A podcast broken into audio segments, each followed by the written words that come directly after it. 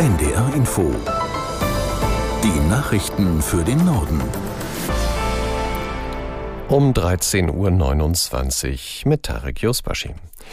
Im Zusammenhang mit Bränden an Kabelschächten der Deutschen Bahn gehen die Ermittler von einem politischen Motiv aus. Vor allem auf der Strecke Hamburg-Berlin gibt es derzeit massive Behinderungen. Aus Hamburg Ingmar Schmidt. Nach den nächtlichen Brandstiftungen an Kabelschächten in Lockstedt, Neu-Allermöhe und Hausbruch sucht die Polizei jetzt Zeugen, die an den Gleisen etwas Ungewöhnliches beobachtet haben.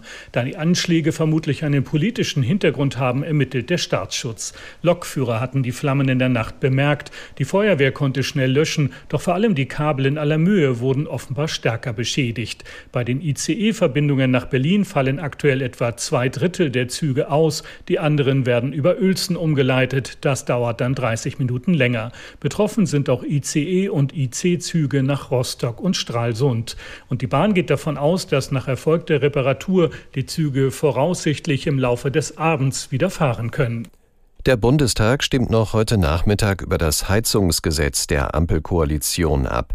Es soll dafür sorgen, dass künftig immer mehr Wohnungen und Gebäude klimafreundlich beheizt werden. Für den Austausch von Heizungen gibt es staatliche Fördermittel. Die Opposition im Bundestag bezeichnete die Pläne dennoch als sozial ungerecht.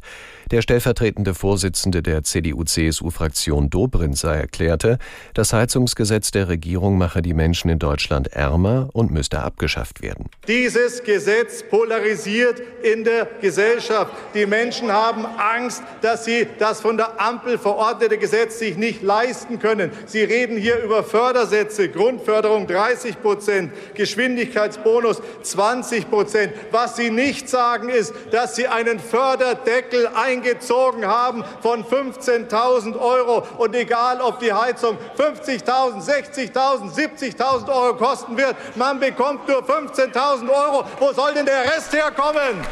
Der CSU-Politiker Dobrindt in der Bundestagsdebatte über das Gebäudeenergiegesetz.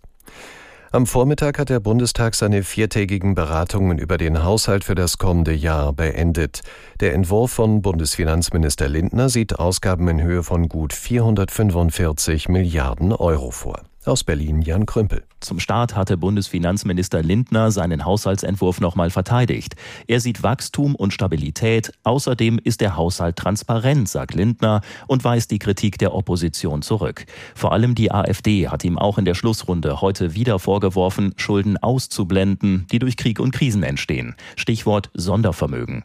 Der Union fehlen im Haushaltsentwurf konkrete Pläne bei den Themen Inflation und Migration. Linken Politikerin Wissler sagt, die Regierung kürzt bei den Menschen, die sowieso schon wenig haben. Bundesumweltministerin Lemke will sich für ein EU-weites Verbot von elektrischen Einwegzigaretten stark machen. Die sogenannten Einweg-Vapes landeten häufig im Hausmüll, anstatt dass sie ordnungsgemäß als Elektrogeräte entsorgt würden, sagte Lemke der Mitteldeutschen Zeitung. Auch in den Entsorgungsanlagen könnten sie Probleme verursachen, weil sie Feuer auslösen können. Einweg-E-Zigaretten werden mit nicht ladbaren Lithium-Ionen-Batterien betrieben. Bei falscher Lagerung und Entsorgung drohen Kurzschlüsse und Brände. Außerdem können die Batteriebestandteile nicht recycelt werden. Unter anderem plant deshalb Frankreich bereits ein Verbot. Im Norden Malis haben Terroristen einen Stützpunkt der malischen Armee nahe der Stadt Gao angegriffen. Der Angriff erfolgte nur knapp zwei Kilometer vom Feldlager der Bundeswehr entfernt. Dort halten sich noch etwa 850 deutsche Soldaten auf. Während der Explosionen haben sie sich nach eigenen Angaben in Schutzeinrichtungen ihres Lagers zurückgezogen. Malis Armee teilte zunächst nur mit, dass es sich um einen Selbstmordanschlag gehandelt habe. Die Bundeswehr hat der malischen Armee Unterstützung bei der Versorgung möglicher Verletzter und der Kampfmittelräumung angeboten. Opferzahlen sind noch nicht bekannt. Die Hochwassersituation im mittelgriechischen Thessalien spitzt sich weiter zu. Mindestens sechs Menschen sind in den Fluten ums Leben gekommen.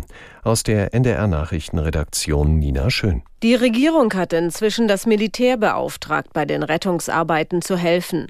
Die Armee setzt neben Hubschraubern auch schweres Gerät wie gepanzerte Fahrzeuge ein, um zu den eingeschlossenen Dörfern zu kommen. Rettungskräfte versuchen weiterhin, Menschen aus überschwemmten Dörfern in Sicherheit zu bringen.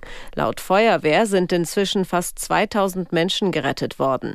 Wie viele Menschen vermisst werden, ist aber weiterhin unklar, weil viele Dörfer noch von der Außenwelt abgeschnitten sind. Insgesamt Insgesamt ist nach Angaben von Meteorologen eine Fläche von etwa 72.000 Hektar Fläche überschwemmt. Das sind gut 10.000 Fußballfelder. Die griechische Wetterbehörde erklärte das Sturmtief Daniel inzwischen für beendet. Die Bäderbahn entlang der Lübecker Bucht soll stillgelegt werden. Der Bund, das Land Schleswig-Holstein und die Deutsche Bahn haben beschlossen, dass die Strecke künftig nicht mehr bedient wird. Ein Erhalt der Strecke könnte den Zeitplan für den Bau der Hinterlandanbindung für die Fehmarn-Belt-Querung gefährden, erklärte das Landesverkehrsministerium zur Begründung. Bisher halten die Züge auf der Bäderbahn zwischen Bad Schwartau und Neustadt an den Bahnhöfen Timmendorfer Strand, Scharbeutz, Haffkrug und Sierksdorf. Das Land will jetzt Gespräche über Alternativen führen. Und das waren die Nachrichten.